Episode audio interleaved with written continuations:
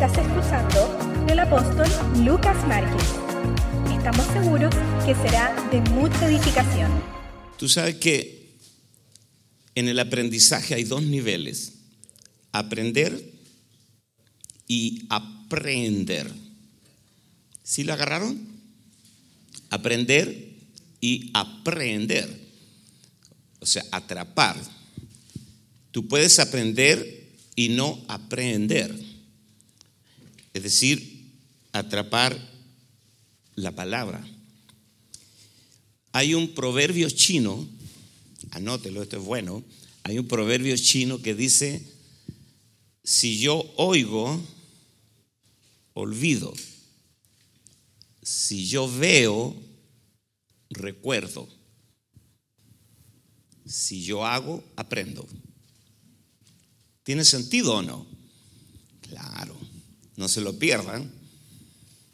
Si yo oigo, olvido. A ver, repita conmigo, diga, si yo tan solo oigo, olvido. Si yo veo, aprendo. Si yo hago, ¿cómo dije al último?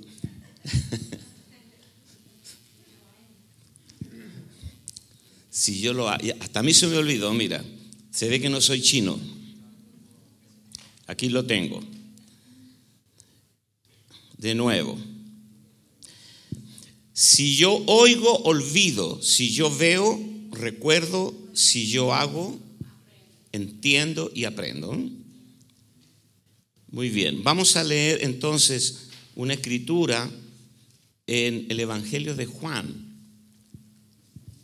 La lección eh, que les mandó el pastor a su WhatsApp lleva como título El estímulo del discipulado, el estímulo del discipulado, la impartición, impartir algo de ti necesita ser impartido a otros. Algo de ti necesita ser transferido a otros. Lo que tenemos de Cristo. Entonces vamos a hablar esta mañana y también para todos los que nos siguen por internet acerca del estímulo del discipulado, la impartición. Usted sabe que la gente que nos escucha por internet, porque muchos de ellos yo los conozco, pero son hambrientos de la palabra. Y ellos se sientan en su casa y anotan todo, anotan. Yo sé que hay mucha gente anotando en el internet. Usted debería aprender ya a esta altura de venir con algo para anotar. ¿Sí se recuerdan de la Madre Teresa de Calcuta? ¿Se acuerdan? Era una monja así bajita como la hermana María albanesa de Albania. Y ella decía, un lápiz pequeño es mejor que una memoria grande. Anote todo lo que pueda. La gente que me conoce a mí sabe que si yo estuviera sentado allí escuchándote a ti, yo estaría anotando, anotando, anotando todo, devorándome todo. Levante su mano con la que pega más fuerte. Diga conmigo, si yo oigo, olvido. Si yo veo, recuerdo. Si yo hago, aprendo. Muy bien. Entonces, ah, el conocimiento que no se puede realizar, el conocimiento que tú no puedes ejecutar, es información sin sentido otra vez, antes de leer la palabra, el conocimiento que tú no puedes realizar es información sin sentido. Porque el conocimiento, esmeralda, ¿lo dije bien? El conocimiento existe en la ejecución. Si no lo puedes realizar, no sirve. I'm sorry for you. Sí, Señor. De eso se trata. ¿Cuántas cosas que te enseñaron en la escuela, tú no tienes ni idea, ni lo recuerdas.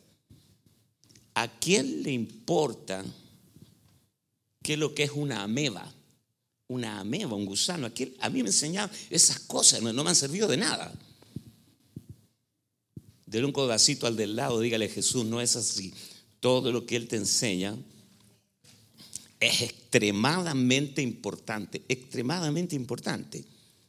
Todo lo que está en tu Biblia son fórmulas, son códigos. Mire, a ver, voy, a poner un ejemplo bien práctico. Por ejemplo, ¿qué tenemos acá? Aquí tenemos H2O. Esa es la fórmula del agua. Repita conmigo, diga H2O, que sería dos partes de oxígeno y una de hidrógeno. Esa fórmula no puede ser alterada. Yo tomo agua y me hidrato, me bendice, pero si yo altero la fórmula del agua, me mata. Ahora mira a su vecino, dígale, todo lo que tú alteres de la Biblia te va a matar. O sea, cuando el Señor dice algo en la palabra, si tú lo escuchas pero no lo realizas, no sirve de nada. O sea, aquí lo que vamos a hablar esta mañana es un código, la impartición, la impartición. Eh, y eso fue lo que hizo el Señor. Con esto en mente, vamos a leer entonces Juan capítulo 6, verso 5 al 13. Cuando alzó Jesús los ojos y vio que había venido a él gran multitud, dijo a Felipe, ¿de dónde compraremos pan para que coman estos? Pero esto decía para probarle, porque él sabía lo que había de hacer. Felipe le, respondió, 200 denarios de pan no bastarían para que cada uno de ellos tomase un poco. Y uno de sus discípulos, Andrés, hermano de Simón Pedro, le dijo, aquí está un muchacho que tiene cinco panes de cebada y dos pececillos. Mas, ¿qué es esto para tantos?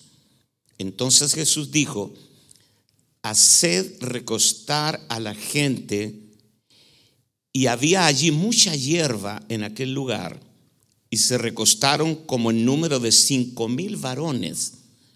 Los repartió a cinco mil varones, y tomó Jesús aquellos panes, y habiendo dado gracias, los repartió entre los discípulos. Y los discípulos entre los que estaban recostados, asimismo de los peces.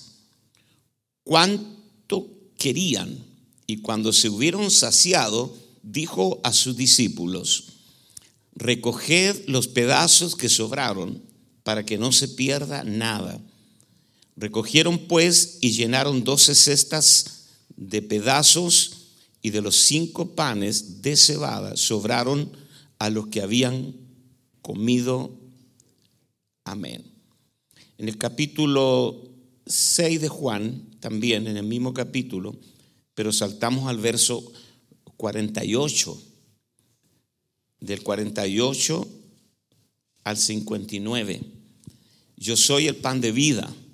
Vuestros padres comieron el maná en el desierto y murieron. Este es el pan que desciende del cielo, para que el que de él come no muera. Yo, yo soy el pan, de, el pan vivo que descendió del cielo. Si alguno comiere de este pan, vivirá para siempre. Y el pan que yo daré es mi carne, la cual yo daré por la vida del mundo. Entonces los judíos contendían entre sí diciendo, ¿cómo puede éste darnos a comer su carne? Jesús les dijo, de cierto, de cierto os digo, si no coméis la carne del Hijo del Hombre, y bebéis su sangre, no tenéis vida en vosotros. el que come mi carne y bebe mi sangre tiene vida eterna y yo le resucitaré en el día postrero, porque mi carne es verdadera comida, mi sangre es verdadera bebida. El que come mi carne y bebe mi sangre, en mí permanece y yo en él. Como me envió el Padre viviente y yo vivo por mí, eh, y como me envió el Padre viviente y yo vivo por el Padre, este, asimismo el que me come, él también vivirá por mí. Este es el pan que descendió del cielo, no como vuestros padres comieron el maná y murieron. El que come de este pan vivirá eternamente. Y estas cosas dijo en la sinagoga enseñando en Capernaum. Amén. Muy bien. Hace dos mil años atrás, Jesús vino a la tierra no para que lo estudien, ni para que hagan teología, sino para que se lo coman. Él quiere ser impartido dentro de ti. Diga conmigo, el estímulo del discipulado es la impartición. Impartir algo. ¿Cuántas señoras acá que les gusta cocinar? Eh, eh, eh, cuando invitan gente a la casa les gusta que queden bien estirados, así, pero estirados. Y que te digan, wow, gracias, qué tremendos tacos. Anoche el pastor Ángelo me llevó a un restaurante de cinco estrellas la banqueta. Acá, ¿la conoce la banqueta? Tuve que lavar toda la ropa, hermano. Llegué pasado a cebolla, Ana María, que, que odia el olor a cebolla, pero me comí tres tacos al pastor. Tres tacos, como yo soy pastor, entonces tres tacos al pastor.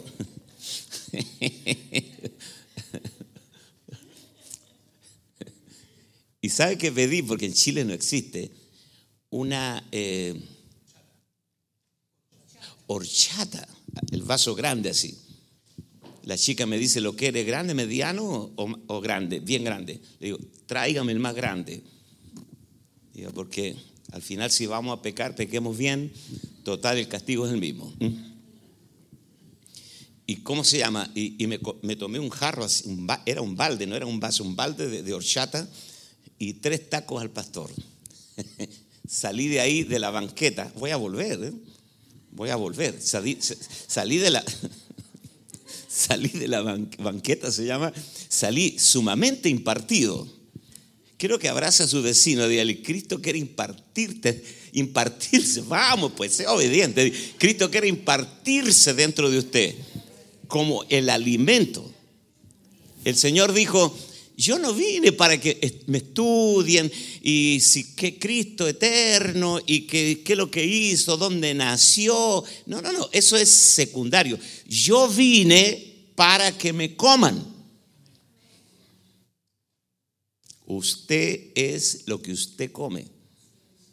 Cuando usted va al médico, lo primero que el médico le dice, ¿qué comió? Y el médico espera que usted sea un buen informante que no le maquille la verdad, que le diga, sí, me comí esta mugre. Porque el médico igual lo va a averiguar. Mire a alguien, mire a alguien, dígale, tú eres lo que comes. Cuando usted sale de la ducha, como Dios le ha hecho al mundo, usted agradece que el espejo del baño esté empavonado para no ver lo que no quiere ver. ¿Sí o no? Un espejo te dirá lo que no te dirá ningún amigo. Esta es buena, se la voy a repetir. Un espejo te dirá lo que no te dirá ninguna amiga. Vamos, mira que está a su lado. Diga, eres lo que comes. Ay, no sé por qué estaré tan gordo. No sé por qué estaré tan gorda. Bueno, yo no soy profeta, pero te lo puedo decir. Y lo vamos a dejar hasta ahí. Levante su mano, diga conmigo, yo soy lo que como. Si usted se pasa todo el día comiendo teleserie, comiendo noticias, comiendo los Grammy, comiendo los NBA. Si usted se pasa todo el día comiendo eso, usted no espere tener fe. Si usted se pasa todo el día escuchando a su comadre, que es una carnal y mundana, que lo único que alimenta son sus dudas, usted después dice, ay, no sé por qué no puedo dormir en la noche. Yo sé por qué. Usted es lo que come. Pero si usted come Biblia, come palabra de Dios, si usted escucha predicadores de fe, si usted escucha hombres de Dios, aquí en Dallas hay tremendos predicadores. Uno de ellos es el moreno TDJ, que yo admiro. Un predicadorazo. Y usted tiene un montón de videos en YouTube. Si usted escucha, hombre, escucha palabra de Dios, usted va a crecer en fe, va a crecer en conocimiento y usted va a, como dicen los mexicanos, usted va a, avientarse, usted se avienta ¿eh? en los negocios, usted da pasos de fe porque usted está lleno de Cristo. Levante su manito con la que pega más fuerte, diga, yo soy lo que como. Sí, Señor. Entonces, claro, mire, a mí me operaron de los ojos y, me dijeron que la zanahoria era buena para los ojos. Mi, esposa dice que yo soy exagerado, yo soy apasionado para todo. Me compré un camión de zanahorias. Comía zanahoria en la mañana, me hacía jugo, me puse amarillo, De tanta zanahoria. Y la gente me decía, ¿qué le pasa? ¿Está sano, apóstol? Parecía japonés, chino. Imagínate, el pelo blanco y la cara amarilla. Maravilloso. me puse amarillo. Y como toda la gente me preguntaba, ¿E-, ¿está sano, enfermo? ¿Por qué está tan amarillo? Me parecía Julio Iglesias.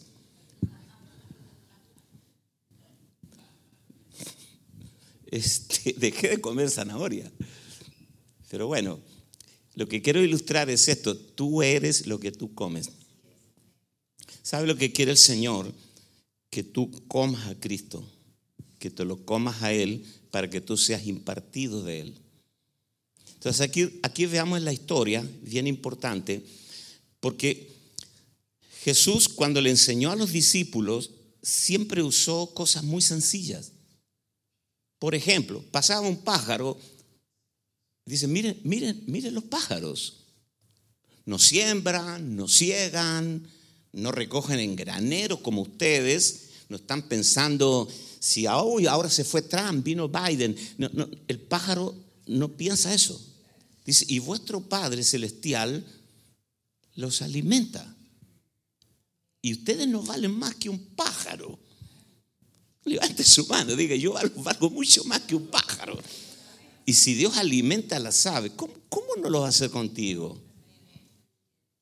Jesús siempre usó cosas domésticas. Él, fue genial para enseñar.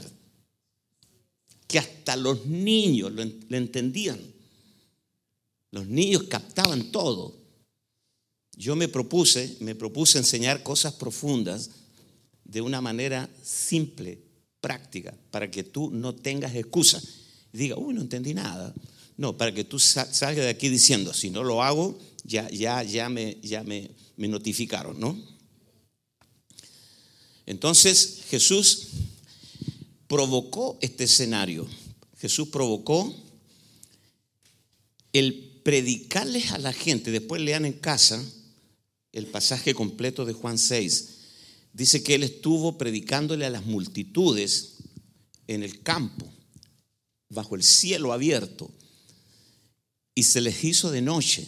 Estaba atardeciendo y la gente tenía hambre, no habían comido en todo el día, estaban tan, estaban tan extasiados escuchando al Señor que se les olvidó de comer. Pero dice que eran cinco mil hombres, porque no se contaban las mujeres ni los niños, o sea, que en realidad eran como 15 mil, una multitud enorme. ¿Y qué pasó? Jesús iba a probar la fe de ellos le dijo, este, esta gente tiene hambre, denle ustedes de comer, denle ustedes de comer. ¿Cuántos saben que aquí en Dallas hay más de 5 mil personas con hambre de Cristo? Levante su mano, diga, yo tengo que darles de comer, tengo que darles el pan de la vida. ¿Se, va entendiendo para dónde voy o no? Ese es el tema. Tienes que darles el pan de la vida. Tú tienes que impartirles a Cristo. Estamos hablando del principio de la impartición. Eh, pero Andrés le dijo, aquí hay un muchacho que tiene cinco panes y dos peces, pero esto es muy poquito, es 15 mil personas. Y Jesús tomó los panes y los peces. Hizo algo enteramente increíble, algo maravilloso. Dice que le dijo a los discípulos, hagan que la gente se siente sobre la hierba de grupos de 50 organícenlos, grupos de 50 que se sienten. ¿Tú sabes lo que es organizar 15 mil personas con hambre? Sin, micrófono. Así, hablándole, así, a pelado. Y, y como yo me imagino a Pedro que siempre tomaba el liderazgo, decía, aquí nadie va a comer hasta que nos ordenemos. ¿Tú te imaginas un mexicano metido ahí? No manche, hermano. ¿Cómo que, que vamos? Que, que, No, casi me sale una mala palabra mexicana. Órale, órale, hermano. ¿Y ahora qué? ¿Mm?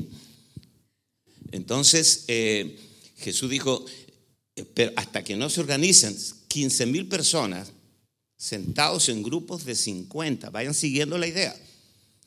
Jesús tomó los panes, los peces, y hay cuatro cosas que Jesús hizo. Tomó los panes y los peces. Uno, los bendijo. Dos, los tomó. Al revés, primero los tomó, luego los bendijo. Luego los partió y luego los repartió. Los tomó, los bendijo, los partió y los repartió. A ver, repita conmigo, diga, las cuatro cosas que el Señor va a hacer conmigo. ¿Podemos mejorar el grito? No, amén. El grito, el grito, el grito. Eh. Bueno, diga conmigo, las cuatro cosas que el Señor hará conmigo el próximo tiempo. Me tomará, me bendecirá me partirá y me repartirá a la gente. Tú eres el alimento que la gente va a escuchar. No va a suceder nada. Yo sé que hay mucha gente en internet gritando gloria a Dios y anotando todo. Eh, no va a suceder nada hasta que no entendamos este principio, este código del H2O. No puede ser alterado el agua es H2O. Aquí tenemos la fórmula divina. Hace unos 40 eh, años atrás, más de 40 años, Dios, a Ana María y a mí, nos tomó, nos bendijo, nos partió y nos repartió. Y nuestras vidas han bendecido a miles, a miles y miles en Latinoamérica. Dios va a hacer lo mismo contigo.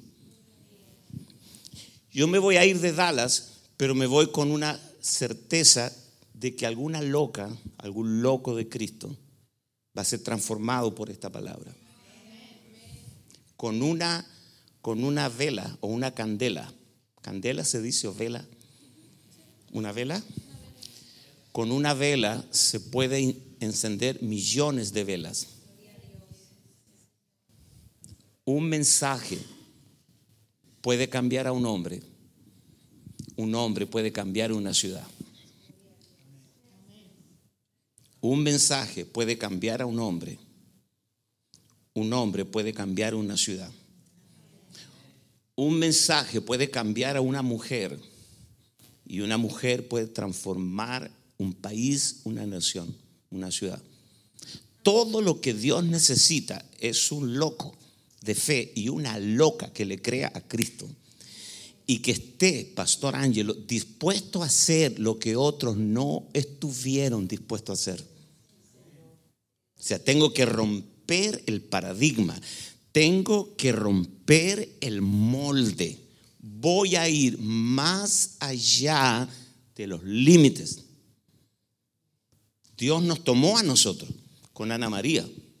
Yo estaba en mi zona de comodidad, en Córdoba, Argentina.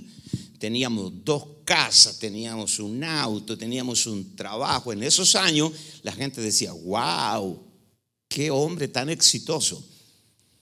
Y Dios nos usó en Córdoba para hacer un trabajo. Y un día, Dios, mire lo que es Dios, les voy a contar. Un día nos vinimos de vacaciones a Chile en verano. En verano allá es diciembre, enero y febrero. Cuando ustedes están con frío acá, nosotros estamos con calor allá. Así que yo crucé la cordillera de los Andes desde Argentina, Córdoba, a Santiago de Chile y luego visitábamos la familia en Viña del Mar. Yo, Vanesita era pequeña. ¿En qué año fue eso, mi amor, cuando vinimos? 84. El 84. Algunos de ustedes no habían nacido todavía. ¿Y qué pasó? Eh, andábamos de vacaciones eh, esa era la onda, íbamos a ir a la playa y todo. Y mi papá me dice, hijo, ¿por qué no siembras una semana de tus vacaciones? Porque acabamos de comenzar una iglesia con un grupo pequeño, como es como este grupo, pequeño. Eh, me acuerdo y me emociono me dice, siembra una semana de tus vacaciones. Claro, tú sabes lo que es decirle a tres niños, Jairo no había nacido todavía, el papá va a estar predicando todos los días en una campaña, en una iglesia, y ellos andaban de vacaciones. Se me querían matar. Pero yo sentí de parte de Dios que, que era lo que tenía que hacer. Y empecé lunes, martes, miércoles, todos los días predicándole a un grupo pequeño. ¿Y sabe qué hacía yo? Todos los días les decía, vamos a orar al Señor para que el Señor les envíe un pastor, porque era un grupo que no tenía pastor. Entonces, por eso mi papá me pidió que yo le ayude, porque mi papá viajaba de Santiago a Viña del Mar o Valparaíso para atender este grupo. Entonces, me agarró a mí, volando bajo, y me dijo que le ayude una semana. Y yo estaba toda la semana predicando y diciéndole a la gente, vamos a orar para que Dios les envíe un pastor. Y yo me paraba así en el púlpito, decía, entonces ahora vamos a orar para que Dios les envíe un pastor. Y orábamos. Y uno de esos días, el día jueves, el Señor me dijo, no ores más, tú eres el pastor de acá. Fue como, yo no tenía planes de venir a Chile, era lo último que hubiera pensado.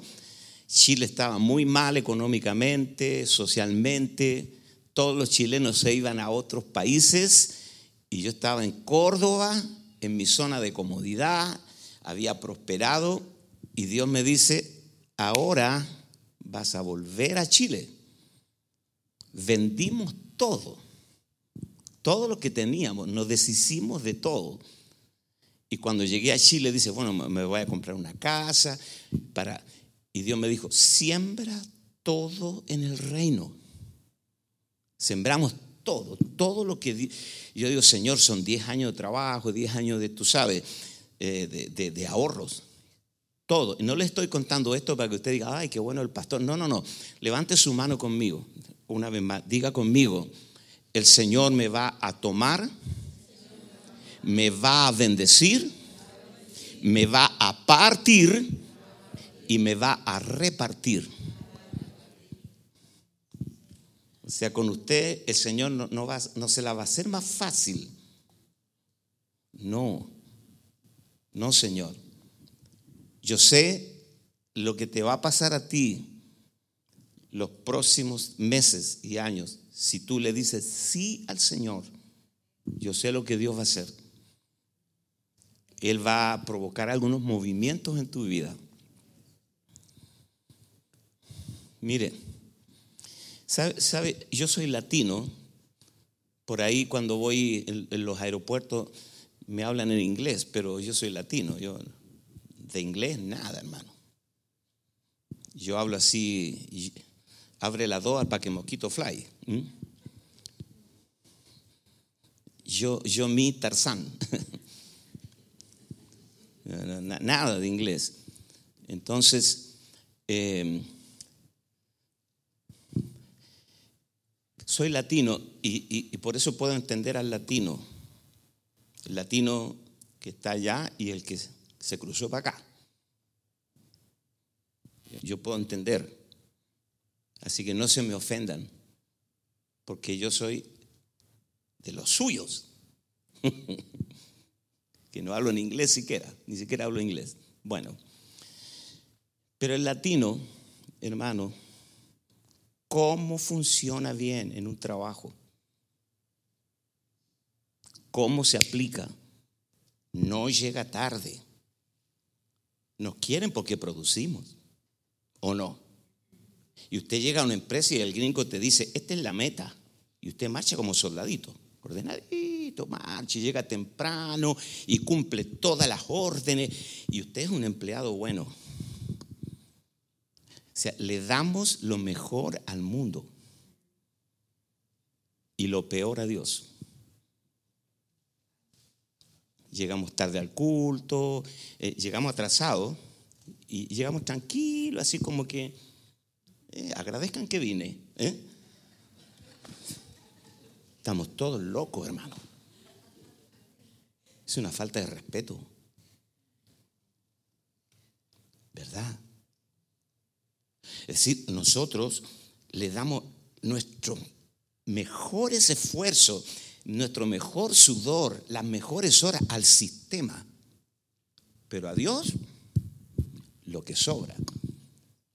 Yo llevo 50 años en esto y te digo, no va a funcionar. No va a funcionar. Porque primero comienza contigo. Si hay algo que no va a comenzar contigo, no esperes que suceda. Tú eres el pan y el Señor te va a tomar te va a bendecir. ¿Sabe? El problema, el problema nuestro con Dios es que Dios opera en fe. Cuando tú le dices, Señor, si tú me sanas, yo te voy a servir, Dios te cree, porque Dios no duda. Dios opera en fe. Oh, mi hija me va a servir. No es que Dios sea tonto, ingenuo, es que es una ley. Dios te cree a ti. Te voy a servir. El Señor te sana, te bendice Señor, si me sale la residencia, Padre, yo... Y el Señor te da la residencia. Y después que la tienes, y después que Dios te bendice, tú te olvidas. Y Dios dice, ok, muy bien. Yo soy Dios. Y todo lo que te he dado, entonces te lo quito. Y usted piensa que es el diablo. Dele un codacito al del lado y no, no, no es el diablo, es Dios. Sí, Señor.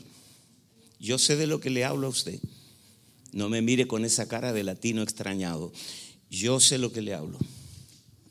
Entonces, lo que el Señor está procurando obtener en esta iglesia es gente al 100 por uno, gente absoluta, gente radical, Gente que tenga a Dios por encima de todo. Que estén dispuestos aún a dar su vida por esto. La única razón de por qué el Señor lo salvó a usted es para que usted lo exprese, lo represente y usted sea el contacto para alcanzar a otros. Es lo único que Dios tiene en mente con usted. Entonces, nosotros pastoreamos muchos deportistas y sé que hay algunos futbolistas que nos siguen, aún de Europa, que están conectados ahora. Eh, ellos son radicales. Pablo dice, el que lucha de todo se abstiene. Y yo lo he visto. Nosotros comemos, tú sabes, ¿eh? hasta que ya no nos cabe ni un taco más en la banqueta. El futbolista dice, un taco y agua. ¿No te va a servir otro? No, no, no, no. Porque ellos están vendidos al deporte. Ellos son profesionales. ¿Cuál es la diferencia entre un, ¿cómo se dice en México? ¿Un barrista? El que el hincha. Eh, a ver, ayúdeme aquí, por favor. No, no, el, que anda con la camiseta y se pone la camiseta ¿eh? del equipo de los rayados de Monterrey y va y, la barra, pues se mete entre la barra. ¿Eh? El hincha. ¿eh? El hincha. Hincha fanático.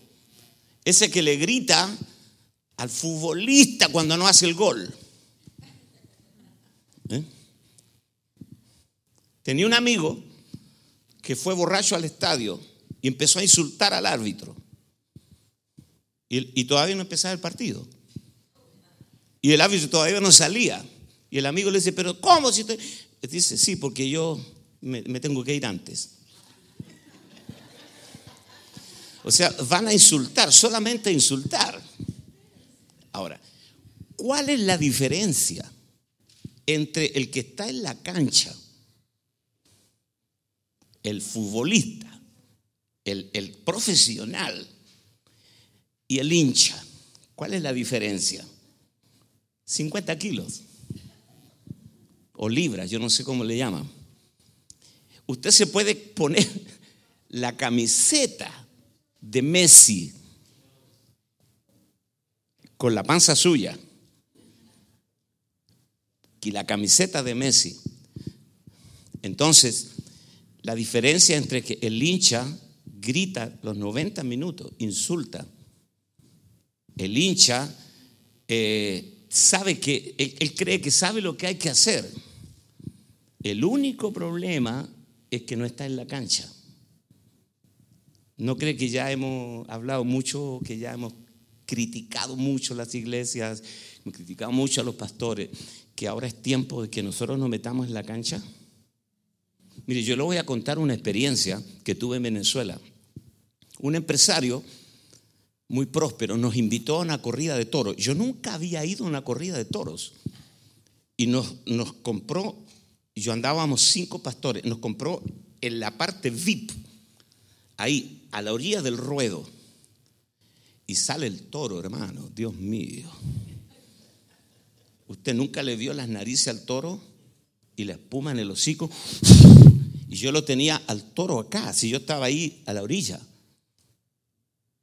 Cuando sale el torero, hermano, el torero, después cuando yo llegué al hotel, los toreros estaban alojados en el mismo hotel. Me saqué una foto con ellos. digo, ¿sabe la admiración que yo tengo de ustedes? Yo no me metería ni que me paguen al ruedo. Claro, pero yo de afuera gritaba, ¡Ole! ¡Ole! y, el torero, menos mal que no me dijo, ok, métete tú. Es fácil de afuera. Yo no sé dónde tú estás en el reino, en el ruedo o en las bancas. No sé. Porque aquí nosotros podemos saltar, gritar, decir gloria a Dios, levanta tus manos, pero la necesidad el desafío no está aquí. Yo se los he repetido todos los domingos, no está aquí, está allá afuera. Allá afuera está la gente que sufre. Así que yo esta mañana solo quiero decirles, estas cuatro cosas tú vas a ver suceder en tu vida. Dios te va a tomar, te va a bendecir aún más de lo que estás bendecido te va a partir. Te va a partir. No sé cómo, yo sé, te puedo contar cómo Dios me partió a mí. Y una vez que estés partido, te va a repartir.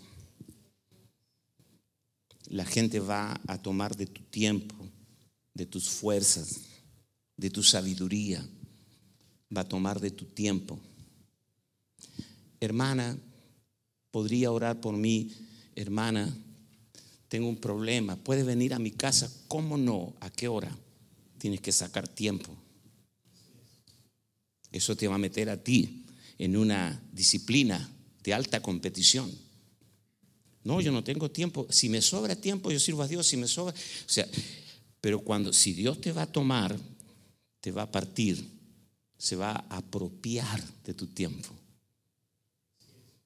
Él es el dueño. Te va a usar y yo te voy a decir algo que te va a suceder cuando tú entres a una casa y ores por un enfermo y se sane y tú lo veas sanado, decir, ¿cómo Dios me usó a mí? ¡Wow! Ese va a ser tu premio. Esa es tu recompensa. Ver a la gente que estaba a punto de suicidarse y que ahora lo ves con gozo, con alegría. Ver a las mujeres que estaban hundidas en la depresión y ahora las ves llenas de gozo, con una expectativa de vida, cambió su cara, su lenguaje, cambió todo. Mire, una mujer vino un día, le voy a contar este testimonio. Una mujer eh, tendría en ese tiempo 28 años, ella. Y nosotros hacíamos las reuniones en un gimnasio de básquetbol en Valparaíso. Y detrás del gimnasio estaba el hospital de los cancerosos, donde estaban todas las mujeres cancerosas con tratamientos de quimio, las de mujeres desahuciadas. Y nosotros teníamos el culto en la noche del domingo. Con los parlantes, el mensaje llegaba hasta el hospital. No sé, cómo no nos suspendieron la reunión. Pero yo estaba predicando esa noche acerca del poder de la resurrección de Cristo. Que Pablo decía, el poder que levantó a Cristo de los muertos actúa poderosamente en mí y vivificará nuestros cuerpos mortales.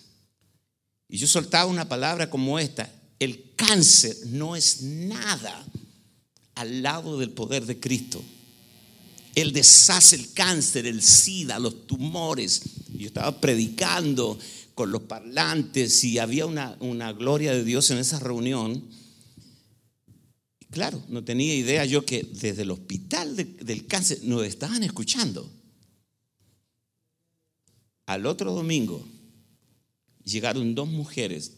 Una venía evidentemente en un estado agónico Vi a, los cancerosos que se les pone la cara como de color de acero y como amarillo, como color acero. Y venía con su hermana. La hermana venía a acompañarla. Y cuando yo empecé a orar por la gente, se acercó a mí. Hermano, usted escucha, usted ha escuchado, usted ha sentido el olor de la carne humana podrida fue una cosa que yo recuerdo el olor y lo tengo acá, en, mis neuronas. esa mujer se estaba pudriendo entera de cáncer, no había cómo evitar el olor, salía por todos lados, tenía cáncer al útero o algo así. Y la hermana me dijo, le pedimos permiso a la doctora jefa para que le dé una hora para venir acá, porque ella insistía en venir porque el domingo pasado un hombre estaba predicando acá de que Dios sana el cáncer. Así que yo traje a mi hermana para que la sanen. Wow. Tú sabes, tú tienes el testimonio de tu sentido, el olor. Tú la ves muriendo. O sea, todos tus sentidos te dicen, no va.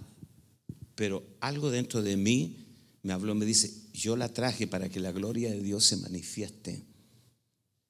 Oré por ella, puse las manos sobre ella, declaré sanidad y se fue.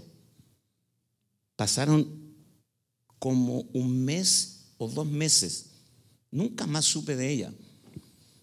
Y un día estábamos en el mall, en el, centro comercial, ¿cómo se llama acá? Mall. Bueno, la multitienda en Viña del Mar. Y yo estaba con mi esposa tomándome un café. Y de lejos, una muchacha muy bien vestida, con unos jeans así bien ceñidos, me decía de lejos, pastor, pastor. Ana María me dice, ¿quién es? ¿Quién es? ¿Quién es? No sé, le digo, no sé quién es.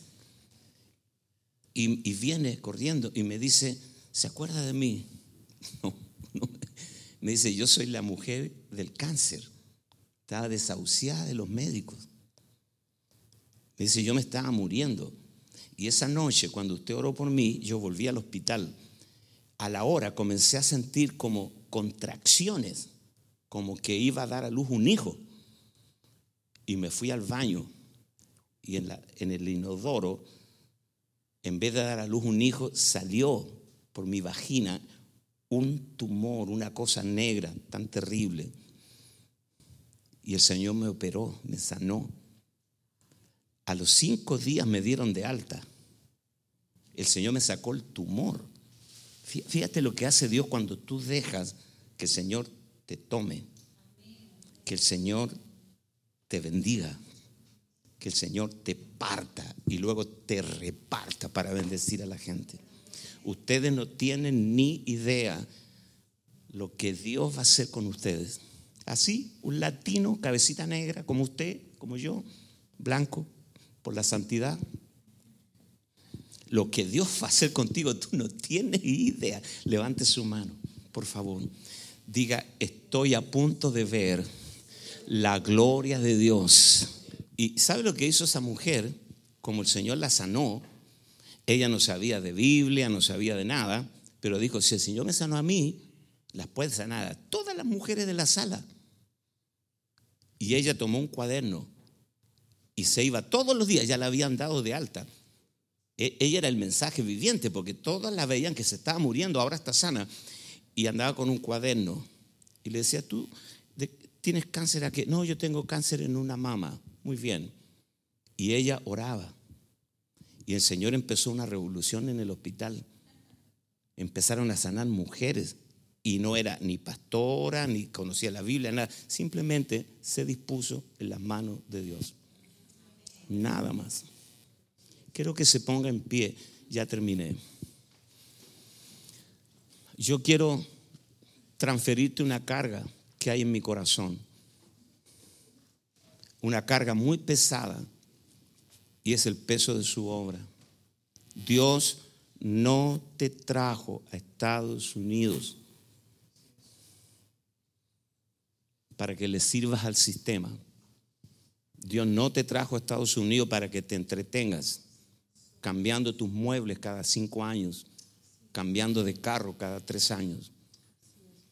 Dios no te trajo a eso.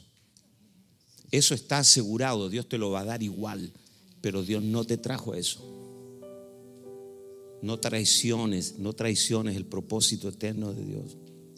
No hay nada más extraordinario que saber que estamos en el propósito de Dios. Y sabes, cuando tú comiences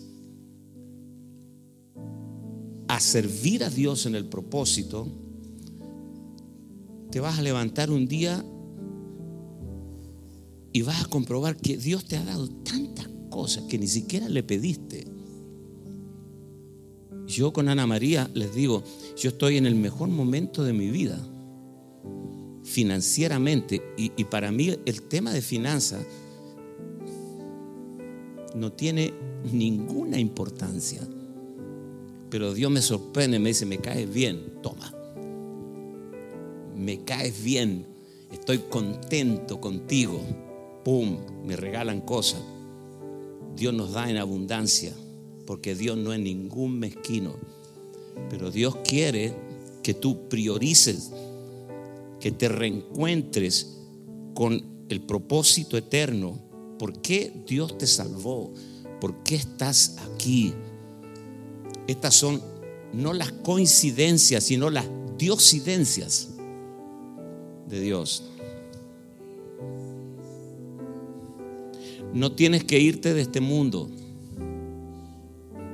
no, habiendo hecho nada. No le entregues tus arrugas al Señor, tus canas, tu reuma. No le entregues tu juventud al enemigo. Dale lo mejor al Señor. Cuando comenzamos en Chile, comenzamos a ganar muchos jóvenes que estaban en el liceo, llegaban así como ustedes, pero llegaban con el uniforme del liceo, de la high school, y ganamos muchos, pobres, jóvenes pobres con uniforme de colegio. Esos son los pastores hoy. Esa es la gente que ha hecho grande BMF. Eso es un equipo de gente. Tú no puedes prestar un servicio tibio a un Dios ardiente. Cuando Él pensó darte algo, pensó en lo mejor. Te voy a dar a mi hijo. Todo lo que tú necesites, Dios es exagerado. Él abre las ventanas de los cielos, derrama hasta que sobreabunde. Él no está midiendo. Por eso espera de vuelta lo mejor, lo mejor de ti. Yo estoy enseñando Apocalipsis como a 500 personas todas las semanas por internet y llegamos a la iglesia de la Odisea. ¿Y sabe cuál era el problema de la iglesia de la Odisea? Que eran tibios. Y el Señor dice, estoy a punto de vomitarte de mi boca. Mejor que seas frío, mejor que vayas al mundo, te revuelques en el pecado, o seas caliente, intenso para servir a Dios, pero tibio no tibio no. Por cuanto eres tibio, estoy a punto de vomitarte de mi boca. Palabras muy fuertes. Y yo tengo la libertad para decírselas porque no las dije yo, las dijo el Señor. Oro por ti, que Dios tenga misericordia, que la gracia de Dios siga siendo derramada sobre ti yo te ato a esta palabra, te ato a esta agenda divina, para que hagas una profunda revisión de tu escala de valores, qué va primero y qué va último, en tu vida y en tu corazón. Padre, yo levanto mi mano esta mañana, Señor.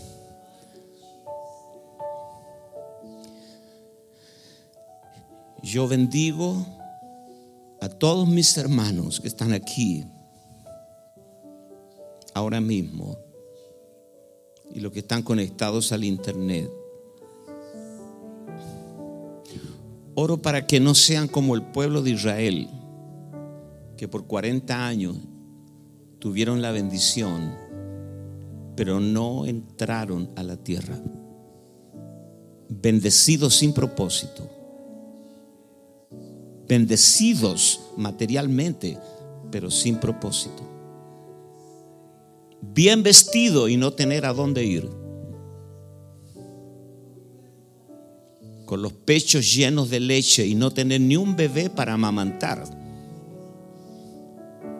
No tener una razón, no solo para vivir, sino para dar nuestra vida.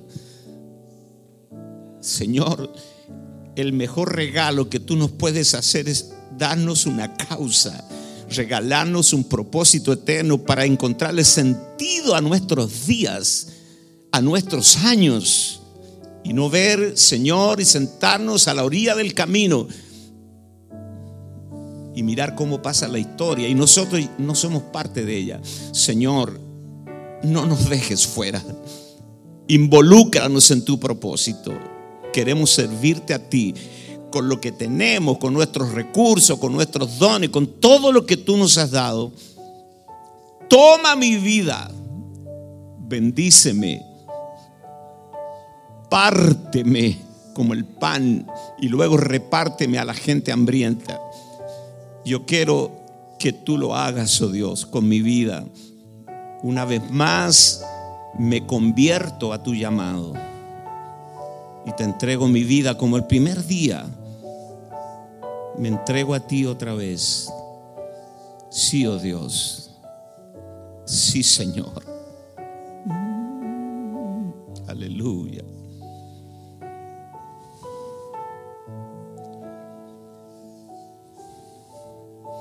Deja que la palabra trabaje en ti.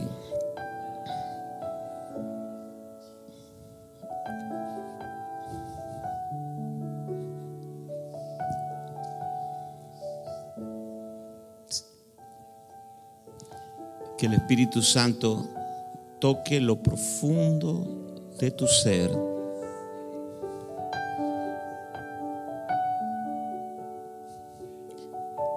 Que esta mañana este día marque un antes y un después en tu vida. Que nunca más seas la misma persona. Que algo se provoque en ti.